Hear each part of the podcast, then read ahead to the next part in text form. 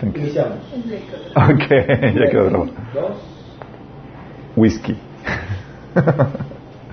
ok, vamos a comenzar con una oración. Sí.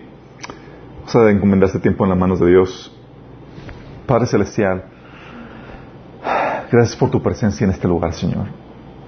Gracias, bendito Padre, porque nos acobijas con tu amor, con tu presencia, porque nos otorgas, Señor, bendiciones, bondades, Señor, de muchos tipos, Señor.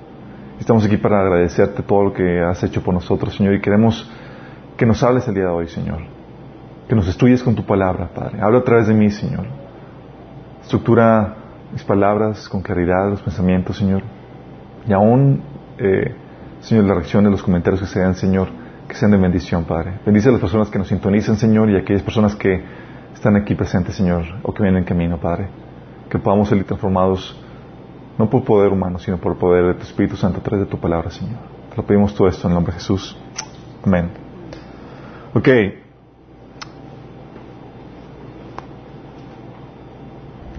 ¿Me extrañaban? no, eh, me tocó a mí ah, compartir el día de hoy el mensaje. y tengo un montón de cosas que quiero compartir, en serio. Un montón de cosas, temáticas y demás. Entonces estás orando, Señor, ¿qué quieres que, que, que- que comparta? Y dados los tiempos que estamos viviendo y algunas situaciones que me he estado enfrentando en mi vida personal y, en- y también que, eh, que me ha tocado exhortar y lidiar con, con otras- otras personas, um, me veo obligado a tratar un tema que es muy importante y es el tema del orgullo. Sí, del orgullo. Vamos a dar una pequeño eh, introducción de por qué estamos tratando ese tema. ¿Sí? ¿Por qué el tema del orgullo? Digo, si todos aquí somos humildes. Y los que se utilizan también. bueno, la verdad es que el tema del orgullo es un... eh, el pecado del orgullo es un pecado sumamente destructivo para la sociedad y muy particularmente para el cuerpo de Cristo. La sociedad ya ha aprendido a lidiar con eso de una u otra forma. Pero el cuerpo de Cristo cuando tú ves situaciones o problemáticas dentro de la iglesia, tú dices, le rascas y te das cuenta que la raíz de eso es un problema de orgullo. Y se manifiesta de muchas formas y muchas veces pasa desapercibido. ¿Sí? ¿Por qué? Porque el orgullo es muy sutil y tiene la capacidad, la propiedad de disfrazarse. ¿Sí? Se disfraza. Y se puede disfrazar de falsa humildad. Porque más que una acción, el orgullo es una motivación al corazón, es una actitud. Tú puedes hacer algo con la motivación correcta, con humildad, y puedes hacer la misma cosa y ve la misma acción, pero resulta que, ups, este fue con una motivación incorrecta, con orgullo. Sí. Pueden ser las mismas acciones, pero son diferentes actitudes. Y las actitudes, y cuando hablas de cosas del corazón, son más difíciles de detectar, son más sutiles. Sí.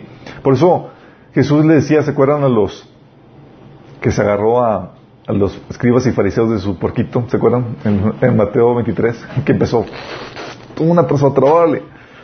Y Jesús les dijo, son como sepulcros blanqueados.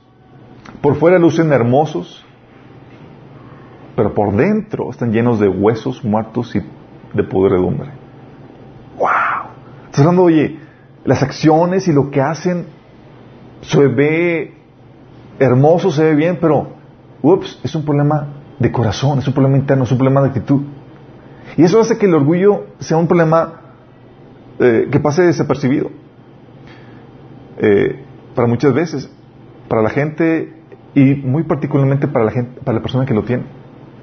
Cuando una persona tiene o, tiene esta problemática que todos venimos de ahí por nuestra naturaleza ca- caída, todos expresamos algún grado de orgullo.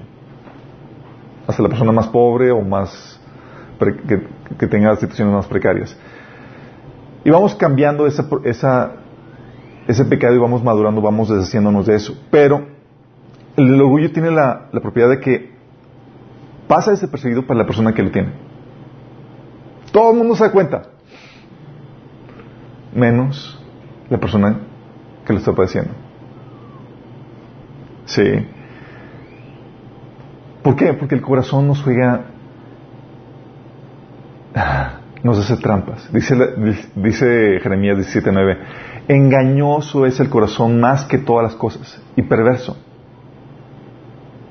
¿Quién lo conocerá?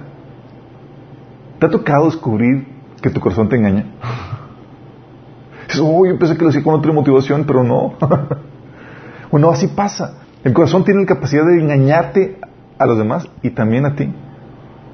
Entonces tú puedes tener tú puedes creer que estás en un estado de humildad, en un estado de eh, una correcta relación con Dios y con, los demás, y nada. Resulta que hay orgullo. Es ahí donde dependemos de Dios, dice el versículo 10 de este mismo capítulo de Jeremías 17. Pero yo, el Señor, investigo todos los corazones y examino las intenciones secretas. Gloria a Dios. Él, él no se deja llevar por las apariencias, Él simplemente y se va, se va directo a nuestro corazón para ver qué es lo que hay ahí. Y, el orgullo también es también problemático el tema del orgullo porque no solamente pasa desapercibido, no solamente es un asunto sutil porque lidia con asuntos de, de actitud y del corazón, sino también porque uh, a veces confundimos con una autoestima saludable. Y no sabemos exactamente cuándo, cómo tener esta autoestima bien sana delante de Dios y, y, y cuándo ya estás cayendo en orgullo. ¿Sí? O creemos que humildad es una autodenigración, ¿sí? O no reconocer lo que tienes. De hecho, la persona orgullosa no tolera a las personas con una autoestima saludable, con una autoestima correcta. Se les hace insoportables. ¿Sí? ¿Se acuerdan a Jesús? Los fariseos, o sea, Jesús estaba tranquilo y confiado y él hablaba de sí mismo, lo que tenía y lo que poseía y lo que, sin, sin, sin querer ser pretencioso o sin, sin presumir o, hacerse, eh, creerse más que las demás personas, pero los demás lo odiaban por eso. Sí. Es que tú te haces a ti mismo hijo de Dios. yo, pues, sí. Entonces sabemos el orgullo lo hemos escuchado, sabemos que la Biblia viene acerca de que, de que está mal, pero la problemática de esto es que no lo sabemos identificar. Necesitamos discernirlo. Y es aquí donde entra la palabra de Dios para podernos ayudar a entender o discernir cuándo estás actuando en orgullo y cuándo no, y cuándo hay orgullo en tu corazón. Dice la Biblia en, en Hebreos 4:12, dice, porque la palabra de Dios es viva y eficaz, más cortante que toda espada de dos filos, y penetra hasta partir el alma y el espíritu, las coyunturas y los tuétanos, y discierne los pensamientos y las intenciones del corazón. ¿Qué es lo que te ayuda a discernir los pensamientos y las intenciones del corazón? La palabra. Te da un criterio para que te marque, eh, ya, es orgullo. Ah, eso es humildad. Sí. De hecho, en Efesios 5.13 dice que las malas intenciones se descubren cuando la luz entra a un lugar, ¿sí? Cuando entra tu corazón. Y dice que la palabra es la luz, es la lumbrera a nuestro camino, ¿sí? Entonces, estaba con esta, esta situación del orgullo, estaba analizando. Yo pensé que iba a ser un tema tranquilo, pero ups. Dije, Señor, me metí en aguas profundas, en serio. Es un tema demasiado denso. Dije, órale. Entonces no creo que vayamos a terminar el día de hoy, pero vamos a tener vamos a tener tela de donde cortar para el rato, sí. Eh, Clásico. Clásico. ok, eh, vamos a, a ver la definición de orgullo, ¿les parece? La definición es lo busqué en el diccionario, ahí lo googlean, es fácil, pero por si acaso, para que estemos hablando del mismo, del mismo tema o del mismo significado, no tengamos diferentes concepciones, es el exceso de estimación hacia uno mismo y hacia los propios méritos por los cuales la persona se cree superior a los demás. de nuevo, exceso de estimación hacia uno mismo y hacia los propios méritos por los cuales la persona se cree superior a los demás. También es sinónimo de soberbia. Soberbia o arrogancia también, que es sinónimo, es el sentimiento de superioridad frente a los demás que provoca un trato distante o despreciativo hacia el resto. ¿Mm? ¿Vamos bien? Sí. Tienes aires de, grandeza. Ah, obviamente cuando hablamos de orgullo hay una connotación buena, eh, saludable, cuando dices, oye, eh, estoy muy orgulloso de ti, hijo, o cosas por el estilo, ¿sí? Y esa connotación buena es cuando tienes un sentimiento de satisfacción hacia algo propio o cercano o, eh, o cercano a uno que se considera meritorio. ¿Sabes qué? Oye, cuando estás diciendo que me siento orgulloso de ti, me siento, tienes una satisfacción por lo que estás haciendo. Piensas que es algo que es meritorio lo que está logrando la persona. Sí. Pero no es, ese lado bueno de, de esa palabra. Pero, ¿dónde comenzó todo? ¿Cuál fue el primer caso? Pregunta básica de escuela dominical. Contigo. en el cielo. Con Satanás comenzó todo. Ezequiel 28, 17 dice, fue el primer caso, Satanás. Sí. Primer caso, dice, tu corazón se llenó de orgullo debido a tu gran belleza. Creo que no es el problema para nosotros aquí, chicos. si tu corazón se llenó de orgullo debido a tu gran belleza, tu sabiduría se corrompió a causa de tu amor por el esplendor. Entonces te arrojé al suelo y te expulsé, te expuse a la mirada curiosa de los reyes. El problema de Satanás fue un problema de orgullo. Fue lo que ocasionó la debacle de, ese querubín glorioso. Orgullo. Su sentir fue una correcta apreciación de él mismo. Vio su gloria, su esplendor y dijo, wow, ¿sabes qué pasó? Lo que comúnmente decimos, perdió piso. Sí. Dice Isaías 14:13, eh, subiré al cielo en lo alto junto a las estrellas de Dios, levantaré mi trono y en el monte del testimonio me sentaré a los lados del norte. Seré semejante a Dios, decía. Si estamos dando cuenta que estaba perdiendo piso, no su esplendor, su, su gloria, su belleza, dijo, wow, o sea, soy el mejor de todos los ángeles.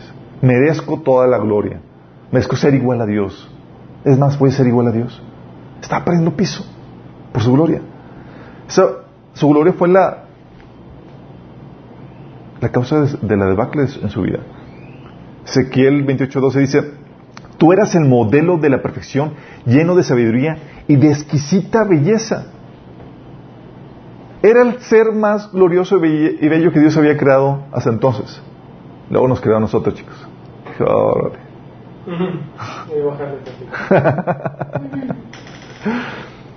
y la consecuencia fue la de Satanás fue su humillación y destrucción. Ezequiel 28 del 16 al 19 dice, entonces te, expulsaré, te expulsé en deshonra de la montaña de Dios, te eché guardián poderoso del lugar que tenías entre las piedras de fuego.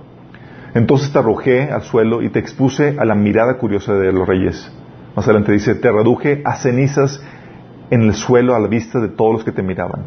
Todos los que te conocían se horrorizaron por tu destino. Has llegado a un final terrible y dejarás de existir. ¿Qué es eso? Estamos hablando de que la consecuencia de eso, de, su, de él exaltar, su completa humillación y destrucción. Ok, es aquí donde quiero que entendamos esto y analicemos. ¿Qué es lo que ocasiona el orgullo? ¿Te has puesto a pensar eso? ¿Qué es lo que ocasiona que nosotros seamos orgullosos? Pero quiero que entendamos que este es un síntoma, la Biblia lo expone, de inmadurez espiritual. Todos venimos de un estado caído donde apenas vamos a ser reformados y, santificados por Dios. Y tenemos un montón de bagaje y cosas y hábitos que no hemos tratado. Y dentro de ese bagaje, dentro de lo que llevas ahí, por default todos tenemos orgullo. Entonces, es una síntoma de inmadurez espiritual. De hecho, la Biblia lo llama, es eh, eh, eres niño espiritual cuando tienes este síntoma del orgullo. Dice 1 Corintios 3, del 1 al 3, yo hermanos no pude dirigirme a ustedes como espirituales, sino como a inmaduros, apenas niños en Cristo. Les di leche porque no podían asimilar alimentos sólidos, ni pueden todavía, pues aún son inmaduros. Mientras hayan entre ustedes celos y contiendas, ¿no serán inmaduros? Entonces el hecho que tú tengas o que vayamos eh, eh, por la lista y que vayas detectando algunas cosas que dices, oh, oh, tengo orgullo, tranquilo. Es parte de tu proceso de santificación, vamos santificándonos en eso, vamos quitándonos, despojándonos de esas eh, cosas que nos hacen sentirnos orgullosos. Pero mientras que tengas orgullo, tienes que entender que es un síntoma de, inmadurez espiritual, pero también te descalifica para el liderazgo. ¿Saben ustedes eso? Es una persona que sí que anda así medio orgulloso, es orgulloso, ni lo pongas en el liderazgo. Dice 1 Timoteo 3:6. No debe ser un recién convertido. Dices, ¿por qué? Ah, dice, no sea que se vuelva presuntuoso y caiga en la misma condenación en que cayó el diablo. O sea, la razón por la cual no te, exhorta que no pongas a una persona nueva en el liderazgo es por cuestión de que puede caer en orgullo y acarrear sobre sí la misma condenación que cayó sobre Satanás. ¿Vamos bien? Entonces ocasiona, te descalifica para el liderazgo, también ocasiona tu ruina. Proverbios 16, 18 dice, al orgullo le sigue la destrucción, a la arrogancia, el fracaso. Entonces cuando ves así como que destrucción o fracaso que va mal, dices, dentro de tu checklist, así de cosas que pudieran haber, afectado para eso, pon posiblemente orgullo. Sí, y examínalo. De hecho, es algo que todos hemos, bueno, no todos, algunos aquí hemos platicado y hemos experimentado que cuando te sientes que ya has logrado cierto nivel de crecimiento, de espiritualidad y, y menosprecias al resto porque, ay, pobrecito papanatas, que está, apenas te está batallando con ese pecado, con esas cosas y, ¿qué crees que Dios hace? te enseña y te deja caer. sí. Te recuerda que, cuál es tu verdadera condición. Entonces ocasiona tu ruina. También el, orgullo tiene una problemática, es muy dañino porque perjudica al prójimo. Ocasionó la debacle de, de Satanás, ok, pero también ocasiona algo que se conoce como envidia entre las personas. Es producto del orgullo. ¿Y cuál fue la causa del primer homicidio en la Biblia? Orgullo, envidia. Caín y Abel, orgullo. ¿Por qué los hermanos se entregaron o eh, vendieron a José? A Dios José. Dios Josué es otro personaje, hay que ver con los hermanos de... A José lo vendieron por orgullo, dice Hechos 7.9. ¿Por qué la élite religiosa entregó a Jesús a muerte?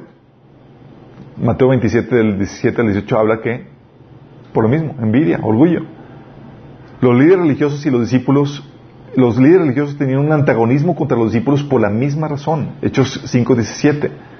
Entonces daña al, prójimo. Cuando tú tienes orgullo, tú tratas de eliminar a cualquier persona que se ponga o que trate de intimidar tu posición, tu estatus o aquello en lo cual basas tu sentido de valor. Por eso, también, algo que no solamente, algo que hace también el orgullo es que causa divisiones, rivalidades y retrasos en el cuerpo de Cristo. Tercero Juan 1.19 dice, Juana le escribe a la iglesia, dice, le escribí a la iglesia acerca de esto, pero Diótrefes, a quien le encanta ser el líder, no quiere tener nada que ver con nosotros. Cuando yo vaya, se querrá relucir las cosas que hace y sus infames acusaciones contra nosotros. No solo se niega a recibir a los maestros itinerantes, sino que les dice a otros que no los ayuden. Y cuando los ayudan, Él los expulsa de la iglesia. Tómala. ¿Suena parecido a dinámicas eclesiásticas hoy en día? Nada nuevo debajo del sol. 1 Corintios 3, del 13 al 4 dice, Todos están bajo el control de su naturaleza pecaminosa. Tienen celos unos de otros y se pelean entre sí. ¿Acaso eso no demuestra que los controla su naturaleza pecaminosa? ¿No viven como la gente del mundo? Cuando uno dice yo soy de Pablo y otro dice yo soy de Apolos, ¿no actúan igual que la gente del mundo? Sí, por eso dice más adelante, decía que no debemos enorgullecernos por el líder que, seguimos. Pero causa de esto, orgullo, de esta envidia, están ocasionando divisiones y conflictos entre la iglesia. Y es lo que ocasiona. Generalmente, eh, también Santiago habla, de eso, que la sabiduría del mundo produce ese tipo de conflictos, disensiones y son celos, eh, son producto de celos. Y cuando te mueves en, orgullo, no te estás moviendo en amor. 1 Corintios 13, 4 dice, el amor es paciente, es bondadoso. El amor no es envidioso, ni jactancioso, ni orgulloso. Entonces cuando tienes orgullo, sacas el amor de tu vida y te empiezas a actuar en la carne por completo. ¿Cuál es la opinión de Dios? La opinión de Dios no es muy grata al respecto, se pueden imaginar. Es que es de las cosas que Dios más aborrece o resiste, porque imagínate, fue lo que ocasionó el desorden en su creación. Fue la ocasión, lo que ocasionó la debacle en, su, en, en el reino celestial. Santiago 4, 6 y lo repite en 1 Pedro 5, 5 y también en el Antiguo Testamento dice, Dios se opone a los, que, a los orgullosos, pero da gracia a los humildes. O sea, si tú tienes algo de orgullo, Dios se opone a ti. Sí. Se opone. De hecho dice en Proverbios 6, 16 al 19, hay seis cosas que el Señor aborrece y siete le son detestables. Y la primera en la lista, orgullo. ¿Se imaginan? Nos vamos dando cuenta de cuál es la dinámica de lo que Dios tiene. O sea, Dios vuelve orgullo y dice, esto pesta. Sí. ¿Qué es lo que produce el orgullo? Quiero que pongan atención a esto. Esto es muy importante. ¿Qué es lo que produce el orgullo? El orgullo proviene de una forma equivocada de satisfacer tu vacío, tu sentido de valía. Es decir, estás llenando tu vacío emocional de forma incorrecta. ¿Cómo estás satisfaciendo tu sentido de valía? De valor. Analízalo. Si no es en Dios, si tú te crees importante por lo que tienes, por lo que has conseguido, por el título, por... Eres hay orgullo en tu corazón. La forma equivocada de suplir tu sentido de valor siempre lleva al orgullo. ¿Por qué? Porque lo que hace es que estás, estás, estás consiguiendo tu sentido de valor por las cosas, títulos, posiciones y demás. Y eso en relación, en comparación con otras personas. ¿Y qué ocasiona? Que en comparación con otras personas tú te sientas más o menos que otros. Y el orgullo es sentirte más que otros. Si consigues tu sentido de valor en comparación o en relación a otras personas en base a tu posición o tus posiciones, en pocas palabras dices, yo valgo más o soy mejor por fill the blank, llena el, el vacío. Posición, sí. Oye, tengo la posición de liderazgo en la iglesia y eso ya te, ¿Has conocido personas que toman una posición de autoridad y ya pierden piso? Sí. O la posición. Oye, su casa, el carro nuevo, su reloj, pantalones de marca, o por el reconocimiento. Sí. Soy mejor porque la gente me reconoce. O por la membresía, es que yo soy miembro de Minas.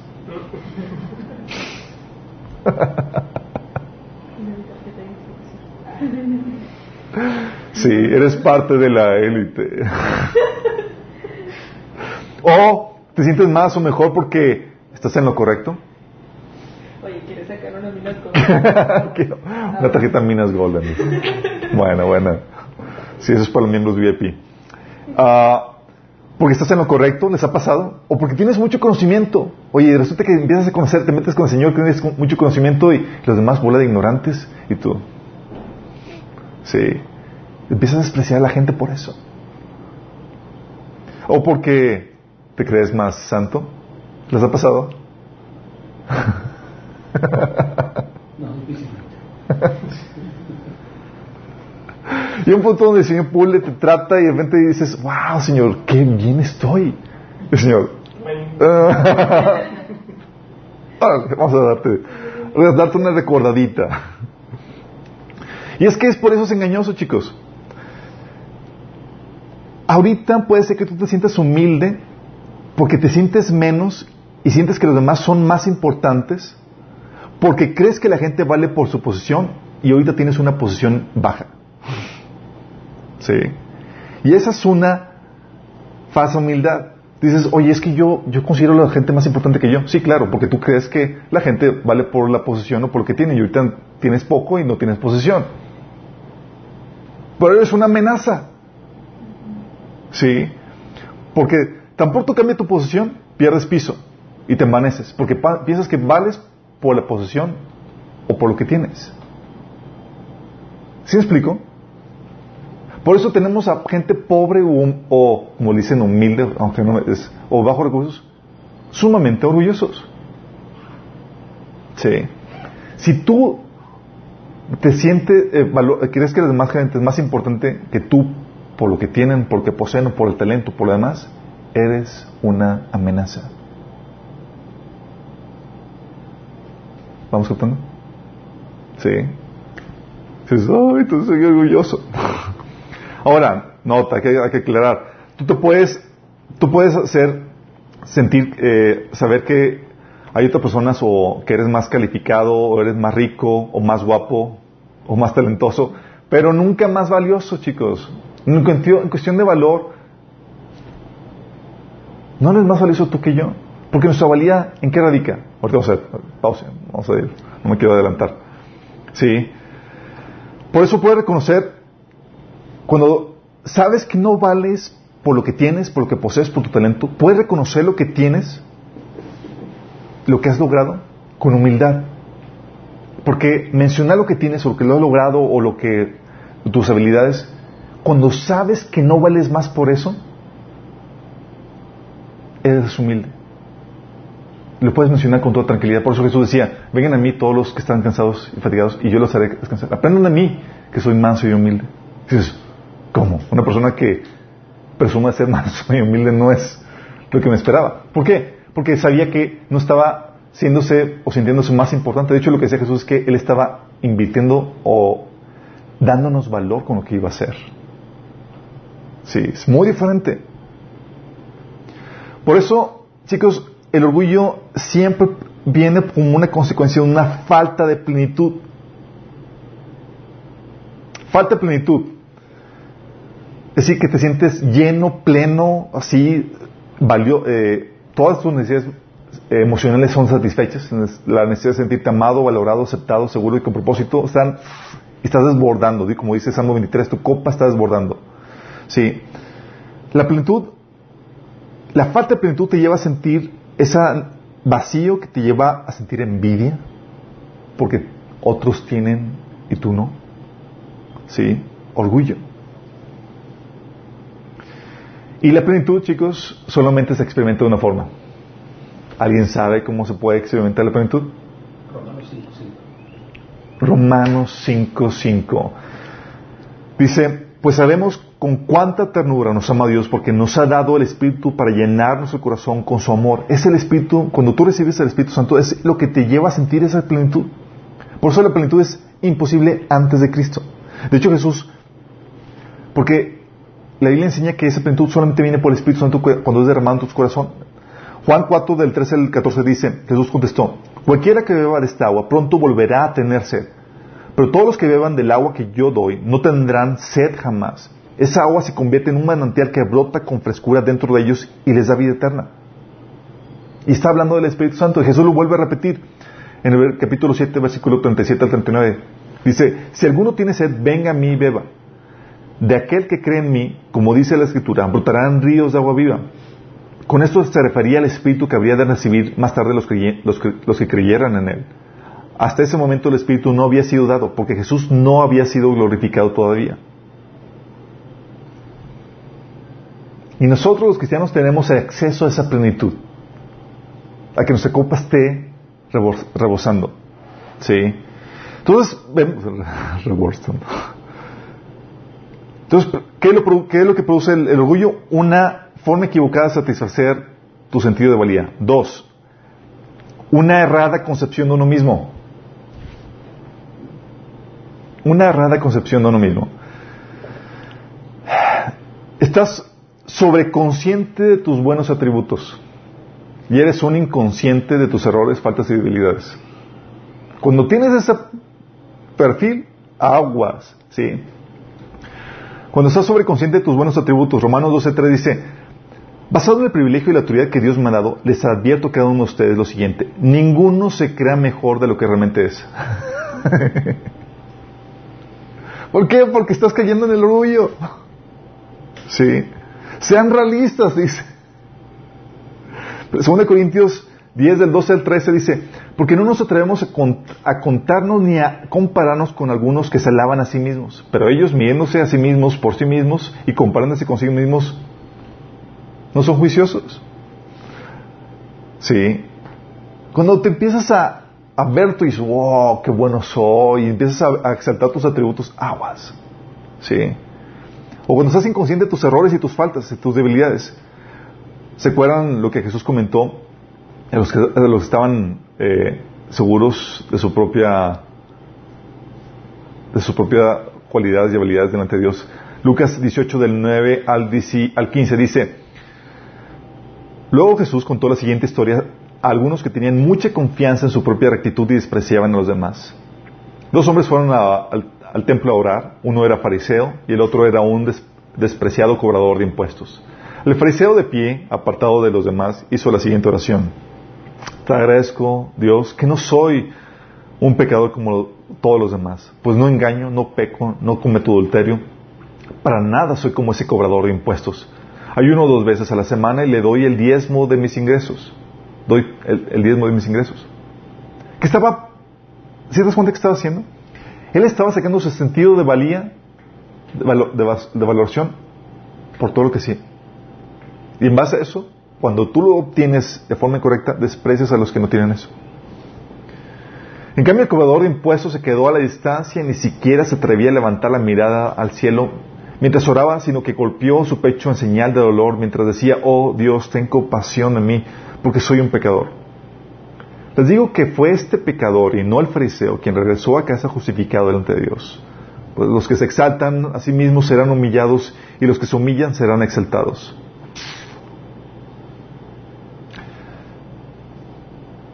¿Sabes cuán valioso? Vimos la, la, la de la ventaja del pecado, ¿se acuerdan? Una de las ventajas del pecado es que te ayuda a mantenerte humilde, a que no pierdas piso. La tercera razón por la cual viene el orgullo sobre las personas, por una desconsideración de Dios. ¿Desconsideración de Dios? ¿Cómo que desconsideración de Dios? Pierdes de vista que lo que tienes no es por ti, sino por Dios, porque así Él lo dispuso. ¿Se acuerdan Romanos 9, 16? Dice, así que no depende del que quiera ni del que corra, sino de Dios que tiene misericordia. ¿Les ha tocado vivir este pasaje en sus vidas? No sé ustedes, pero a mí me tocó y muchas veces. que te esforzabas, hacías todo lo posible para que alguna cosa prosperara, hiciera- hacías un montón de esfuerzo y demás para, hacer que tu ministerio, lo que eh, tu empresa, tu proyecto saliera adelante y nada funcionaba. Y ya cuando tratabas, ya, hola Señor. Ya cuando todas las vencido, de repente de la nada, sin hacer ningún esfuerzo, todo funcionaba y dices, ¿qué pasó, Señor? Si te acuerdas, eh, no depende de ti, no depende del que corra, ni del que quiera. Simplemente, si yo decido, sucede. Si no, por más que saltes, por más que te esfuerces. Entonces pierdes de vista que lo que tienes no es por ti, sino por Dios. Dice Juan 3, 26 al 27. Vinieron a Juan y le dijeron, Rabí, mira que el que estaba, estaba contigo al otro lado de Jordán, de quien tú diste testimonio, bautiza y todos vienen a él. Si están indignados los tipos. Jesús dijo, no puede el hombre recibir nada si no le fuera dado del cielo. Está tranquilo. Sí. Lo que tengo es porque Dios me lo da. Y si no, es porque Dios no quiere. Sí. Reconoce que es Dios el que está detrás de eso. Que tus esfuerzos contribuyen a una mínima parte. Sí, tiene una aportación, pero no deja de un lado lo, lo de Dios. Por eso pierde, cuando pierdes de vista tus, que tus logros son un trabajo en equipo con Dios, olvidas darle la gloria que le toca. Y eso a Dios no le gusta. ¿Se acuerdan? Hechos 12 del 20 al 23 con- cuando estaba Herodes dando su discurso. ¿Se acuerdan? ¿No? Están, están haciendo su devoción, la verdad. Dice, Herodes, el contexto es, Herodes estaba furioso con los de Tiro y Sidón, pues ellos se pusieron de acuerdo y se presentaron ante él.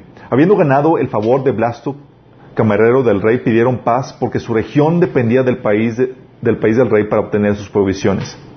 El día señalado, Herodes, ataviado con su ropaje real y sentado en su trono, le dirigió un discurso al pueblo. La gente gritaba, voz de Dios, voz de un Dios y no de un hombre. O sea, estaban diciendo que lo que estaban escuchando no era voz de Dios y no de hombre. Al instante, un ángel del Señor lo hirió porque no le había dado gloria a Dios y Herodes murió comido de gusanos. Ahí tienes a tu Dios. Sí. Y es, dice aquí, porque no le había dado la gloria a Dios. Cuando tú pierdes de vista a Dios o, no o eh, eres desconsiderado para, para con Dios en todo lo que tú haces, caes en esto. Tienes que tener en mente eso, que todo lo que, tú logras, todo lo que tú haces, es trabajo en equipo. Es Dios haciéndolo. Es Dios participando contigo. Si Él quisiera, no lograrías nada. Daniel 4, del 30 al 31, ¿se acuerdan de Nabucodonosor?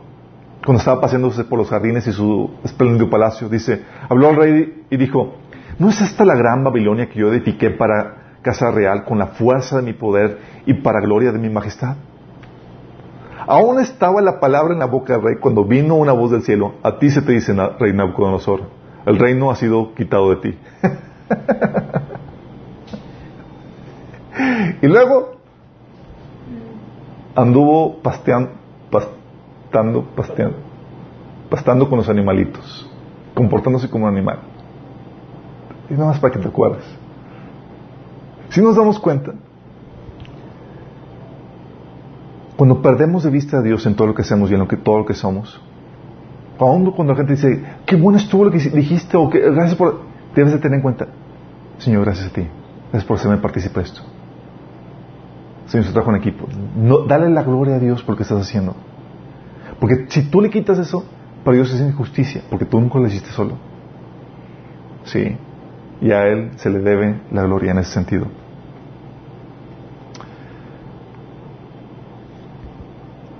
Y también te lleva a orgullo cuando pierdes de vista tu propósito.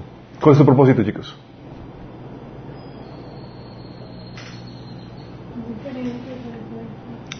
El propósito final, la visión final de todo. Su gloria. Su gloria. Fíjate lo que dice. Debes entender esto.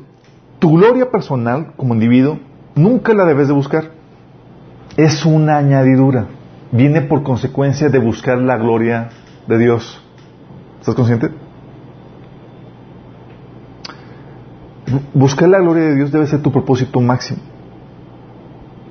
Dice Juan 8:54. Juan, chicos. Sí. El Evangelio de Juan. Aquí es una cita de Jesús. Fíjate cómo dice Jesús. Yo no busco mi propia gloria. ¿Quién está hablando? Jesús. Yo no busco mi propia gloria, pero hay uno que la busca.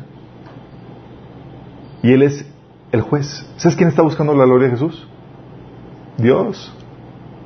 Y lo mismo, pasa contigo. Un día, por lo que estás haciendo para Dios y lo, que estás, por tu fidelidad al Señor, va a darte gloria, te va a glorificar. Dice la Biblia que a los que antes conoció, a esos predestinó y esos glorificó. Te va a glorificar, pero esa gloria tú no la buscas, viene de Dios. Tu función es buscar la gloria de Dios. Por eso Jesús decía, yo no busco mi propia gloria, pero hay uno que la busca, y Él es el juez. Y lo dice más adelante. Si yo buscara mi propia gloria, esa gloria no tendría ningún valor, pero es mi Padre quien me glorificará. Esta actitud es la que tenemos que tener. Salmo 115, 1 dice, no a nosotros, oh Señor, no a nosotros, sino a tu nombre le corresponde toda la gloria, por tu amor inagotable y tu fidelidad. ¿Vamos viendo? Cuando tú fallas en darle la debida gloria a Dios, cuando tú buscas tu gloria, estás cayendo en orgullo. Cuando dices, aún si tienes que darle la participación de la gloria de Dios que le, corresponde, es toda. Mateo 5 dice, dice, así alumbre vuestra luz delante de los hombres para que vean vuestras buenas obras y glorifiquen a vuestro Padre que está en los cielos. O sea, aún te dice, ¿con qué motivación deben ser tus buenas obras? Delante de la gente. ¿Para qué? Para que glorifiquen a Dios. nos, vamos dando cuenta. Si te das cuenta por qué el orgullo es difícil de discernir, porque tú puedes hacer unas cosas buenas, buenas obras y cosas que ayudan a los demás y bendicen a los demás, pero si tienes la motivación incorrecta, son las mismas obras, pero diferente motivación. Una para que Dios se lleve la gloria y otra es para que la gente te vea y hable bien de ti. Por eso es difícil el, ver quién es con el orgullo. Dice Juan 15, 8, mi Padre es glorificado cuando ustedes dan mucho fruto y muestran así que son mis discípulos. Te está, recordando cuál es el propósito de la motivación que debes de tener cuando das fruto. Isaías 43, 7 dice, traigan a todo el que me reconoce como su Dios, porque yo los he creado para mi gloria. Sí. Efesios 1, del 5 al 6 dice, nos predestinó para ser adoptados como hijos suyos por medio de Jesucristo, según el buen propósito de su amor, para la alabanza de su gloriosa gracia que nos concedió en su amado. Aún te salvó, aún hizo cosas tremendas contigo, y es para que su gracia sea exaltada, sus atributos sean glorificados. Entonces, cerrando aquí esta sección, ¿qué es lo que produce el orgullo? Una forma equivocada de satisfacer tu sentido de valía, de valoración. Dos, una errada concepción de uno mismo. Cuando ves más tus atributos buenos y no ves tus defectos y detalles. Tres, una desconsideración de Dios. Se te pierde de vista a Dios y crees que lo que hiciste es solamente por tus atributos y por tus esfuerzos y a Dios lo relegas. Cuatro, porque pierdes de vista tu propósito y buscas tu gloria en vez de la de Dios. Ok, hasta aquí vamos bien, ya es aquí donde vamos a entrar en materia donde vamos a ver diagnóstico. ¿Cómo sabes que tienes esto? ¿Sí? Porque si tienes algunas de estas cuestiones, tienes que eliminarlas de tu vida como cristiano y tienes que arrepentirte. Y créeme, todos pasamos por esto. Si algo tuvo que tratar Dios al inicio de, caminar en Cristo, era el corazón, era con el orgullo. Era sumamente orgulloso. Al punto incluso de menospreciar a mi papá. Mi padre, así como que, ah, mi autoridad y todo eso. Sí, los menospreciaba y decía cosas por lo orgulloso que era. Imagínate. Entonces Dios me dio unos buenos zapes y me enseñó humildad, como suele hacerlo. Sí. ¿Sabes que tienes orgullo cuando tienes algunos de estos síntomas? Primero, te comparas con otras personas para medir tu valor. Sí. Si te comparas para medir cuánto vales, aguas, síntoma de orgullo. Tú te puedes comparar para medir, oye, ¿qué, tan, qué, tan, qué, tanto estoy creciendo en el Señor? Oye, lo que debo aspirar a tener, o para inspirarte, para, para tener un modelo a seguir, o para saber cómo se hacen bien las cosas. Pero una cosa es compararte para eso y otra cosa es para compararte, compararte para saber, para ver si eres más importante que otros. Sí. Aguas con eso. Eso viene en 2 Corintios 10 del 12 al 13. Isaías 43, 4. El humilde halla su valor solamente en Dios. Sí. Dos, sientes envidia, competencia o celos. ¿Tienes esto? Eso viene en Marcos 15.10, Hechos 15, 5, 17, Romanos 12, 15 y 1, Corintios 12, 26. ¿Sientes envidia, competencia o celos? Síntoma de orgullo. Y eso se nota, ¿sabes por qué? No te gozas con el éxito de otros. Llegan contigo y te platican, oh, es que se reta el negocio y esto y tú.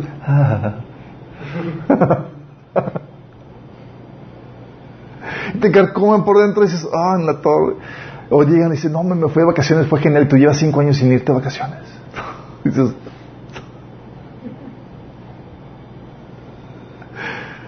si no te gozas en el éxito de otros, es síntoma de esto. O te fastidia cuando otros sobresalen o son bendecidos y tú no. Síntoma de orgullo. Ese sentimiento de inferioridad que busca compensarse eh, comparándose con, los demás y buscando sobresalir sobre ellos y eso ocasiona que trates de empacar a los demás, que te, que te moleste la bendición y el éxito de otros.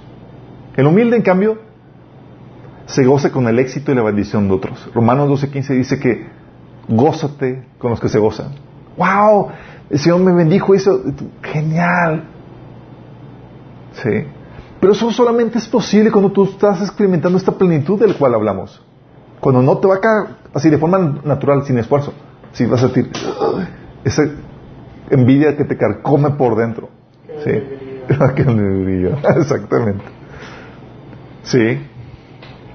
Al contrario, otro síntoma es que encuentras cierta satisfacción cuando eres cuando eres probado en lo correcto, aunque eso implique que le vaya mal a otra persona. ¿Te ha pasado? Así como que le, diste la advertencia y le fue mal. Y dices,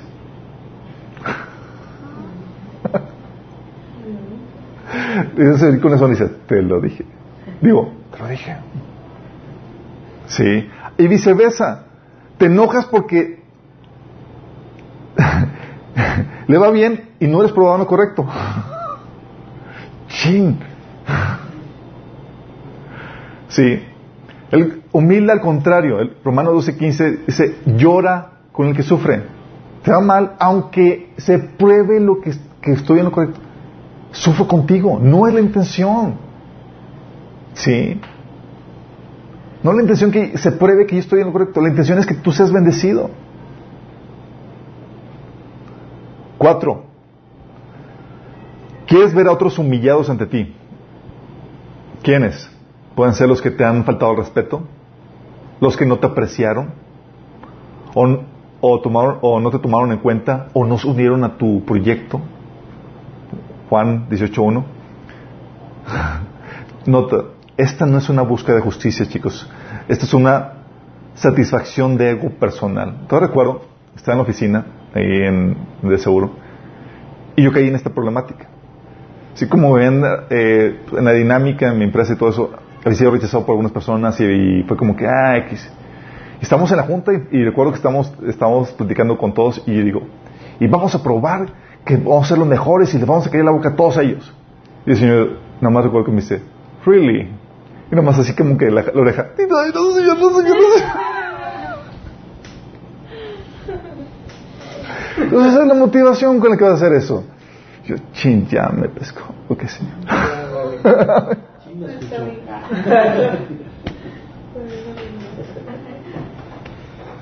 ¿Con qué motivación estás haciendo eso? Oye, es para callar a todos que te humillaron y todo. Orgullo. Sí. Y el Señor va a tratar con eso. Actos seguidos después de eso, vino una época en mi vida así donde rásquete, así como que querías exaltarte, te voy a humillar más. Y lo hace Dios por amor a mí, sí. Y lo hará por amor a ustedes. El humilde, en cambio, Juan 5 del 39 al 40, habla, dice, busca la restauración y la exaltación de las personas que se desvían. ¿Sí? Oye, Jesús le decía, escudriñen las escrituras, a los que, los que lo ponían, a los que lo humillaban, dicen, busquen las escrituras, ellas hablan de mí, pero ustedes se nieguen a venir a mí para recibir la vida eterna. O sea, le está, está indignado no porque lo rechazaron, sino porque están ellos partidos. ¿Sí? Lo humilde busca la restauración y la exaltación de las personas que se, que se desvían.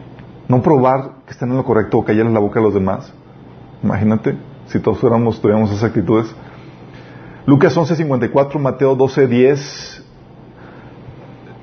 versículo 2, 7, Mateo 11, 18, versículo 19, y Mateo 9, 34 habla de... También otro síntoma es que buscas desacreditar a otras personas con crítica, te enfocas en los errores de, otras personas. ¿Sabes por qué está deliciosa el, chisme? Porque en cierta forma aumenta tu sentido de valía el denigrar o escuchar cosas denigrantes de otras personas. Sí. Dices, a ver, a ver, a ver. Así como que, ah, no, pues no, yo estoy tan mal. Estoy muy, estoy muy bien. caemos en eso.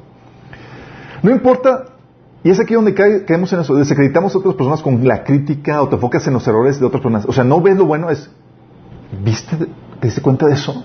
¿Y qué? Y te muestran todos los detalles, todos los errores. Nada bueno. No importa que haga algo bien, siempre se buscará algo que criticar para desacreditar a la competencia. Pues obviamente la otra persona está desestabilizando tu sentido de valía porque está sobresaliendo o lo demás, busca la forma en opacarla. Y qué mejor que con la crítica. Cuando estás en un estado de competencia, internamente buscas validarte enfocándote en los errores de tu competencia. Tiene sentido, ¿no? A final de cuentas, vales de acuerdo en, en comparación con otras personas. Este enfrascamiento en los errores es para condenar, descalificar ante los ojos de los demás y acreditarte tú ante tus propios ojos. Por eso cuando llegas y, empiezas a hablar de más de los demás, cuidado, ¿con qué propósito? ¿Cuál es la motivación? Si sientes ese sentido de beneplácito, de, satisfacción, de, cuando hablas mal de los demás, empiezas a criticar, cuidado, cuidado. Ese corazón que te está jugando chueco, es orgullo. El humilde, en cambio, 1 Pedro 4.8 menciona, cubre multitud de errores. No se enfrasquen los errores como el orgulloso. Los cubre. Sí.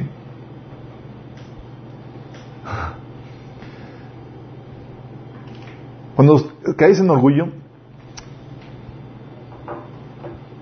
por lo mismo, batallas o no reconoces tus errores entre los demás. Santiago 5.19 nos pone en una situación donde dice que confesemos nuestros pecados unos a otros para que seamos sanados y restaurados. Dice, oh, ¿cómo voy a confesar mi pecado? ¿Qué van a decir de mí? Pues que eres un pecador. En teoría, tienes que reconocer que eres pecador para entrar al club de los cristianos.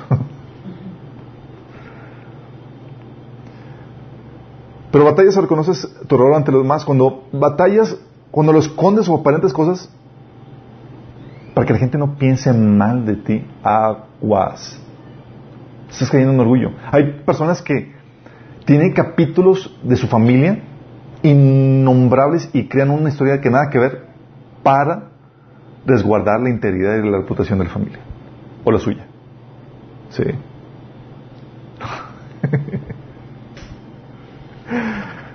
Sorry, me comenté algo, digo, me acordé algo, pero no puedo comentarles por en cambio, el humilde, chicos, ¿sabes qué lo que hace? Como su sentido no depende de los pecados que hace o no, de su santidad, sino de lo que es en Dios y lo que Dios ha hecho por él. Habla con toda libertad de sus pecados. La cajeteé con esto y fue horrible. No más hace más, no más hace menos. De hecho, es lo que decía Pablo. Pablo utilizaba su, caso y sus pecados para edificar y bendecir a otros. Decía en 1 Timoteo 1.15, dice, testimonios fieles este, que yo soy el mayor pecador de todos. Y empieza a explicar por qué. Sí. O 1 Corintios 15, de 9 al 10, dice, yo soy, hice esto, el otro, perseguí la iglesia. ¿Para qué? Para exaltar la gracia de Dios que tuvo para con él y poder ayudar y bendecir a otros. Y algo que le decía yo a mi esposa cuando, porque obviamente todos venimos de un trasfondo donde queremos ocultar lo que hicimos y las razones de, todo, de todo eso. Mi esposa, eh, en nuestro caminar, pues metemos, hacemos metidas de pata, ¿no? Y dice, híjole, que nadie se entere de esto. Y yo, mmm, si conoceras a Dios. Se lo va a utilizar, lo va a utilizar en público, amorcito. Y vas a predicar de eso seguramente. Porque es así como Dios lo utiliza. Cuando tienes un corazón sano y eres humilde, ya, ¿qué nos queda? Sí, sí la regué, sí caí en orgullo, sí hice esto. Pero todo el práctico para que entiendas la gracia de Dios y lo que puedes hacer y para que escamientes en cabeza ajena. Sí. Entonces, batallas no reconoces tus errores entre los demás, los escondes, aparentes otras cosas que para que la gente no opine mal de ti. Pero también eso te lleva a otro, que otro síntoma, síntoma 7. No voy a terminar todos los síntomas, aquí vamos a dejarlos, chicos. Nosotros, ya vi la cara de algunos de ustedes. Yo...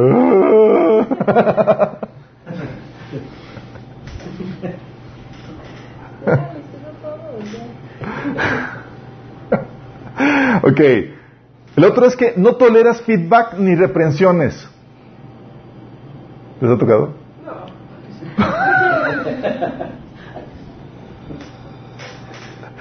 ellos 9, 7, el 8 habla, habla, de eso. El humilde, sí, oye, te van a dar feedback y, mucho tiene que ver por, problemas de, heridas, sí, que donde estamos basando el sentido de valor en algo incorrecto. Pero si te molesta eso, estás a la defensiva, oye, te voy a dar un feedback.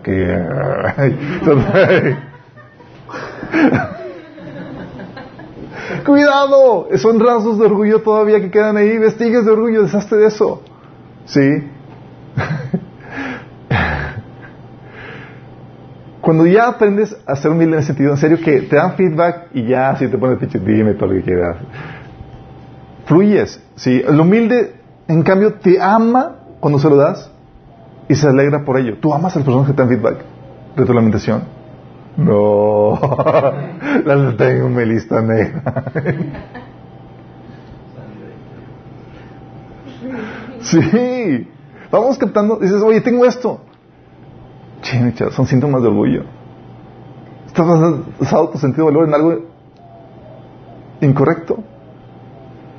Entonces el, humilde se alegra cuando, de hecho mi esposa llega a ser así como que ya, llega a ser su, su, su sport, su deporte favorito, así como que llega y me dice, ah, me checa, hay que, amor, esto, y me da constante feedback.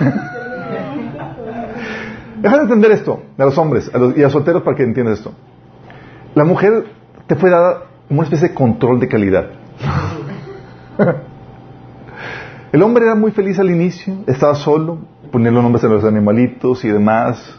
Pero llega la esposa y, Dios así dijo, ching, tengo que darle mucho feedback este, este Adán. Mm, esa era una mujer. y le pone a la mujer y dice, Adán, ¿por qué le pusiste este nombre? ¿No habías pensado en otro nombre, nombre mejor que... Porque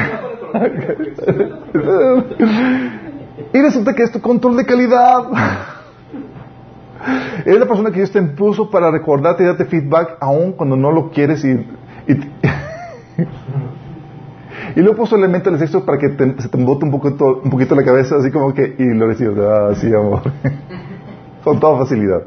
Sí. ¿Por qué? Porque te enseña Dios humildad. Sí. Es fácil recibir feedback de un superior. Pero igual, sí, o una persona inferior en rango, es en la torre. El Señor nos enseña humildad con sus esposas en ese sentido. Sí. Vamos a dejarlo aquí en el 8. Son 20... 26. Vamos a dejarlo aquí. Pero quiero que entiendas esto. Estamos viendo esto porque es importante que nos deshagamos de esto.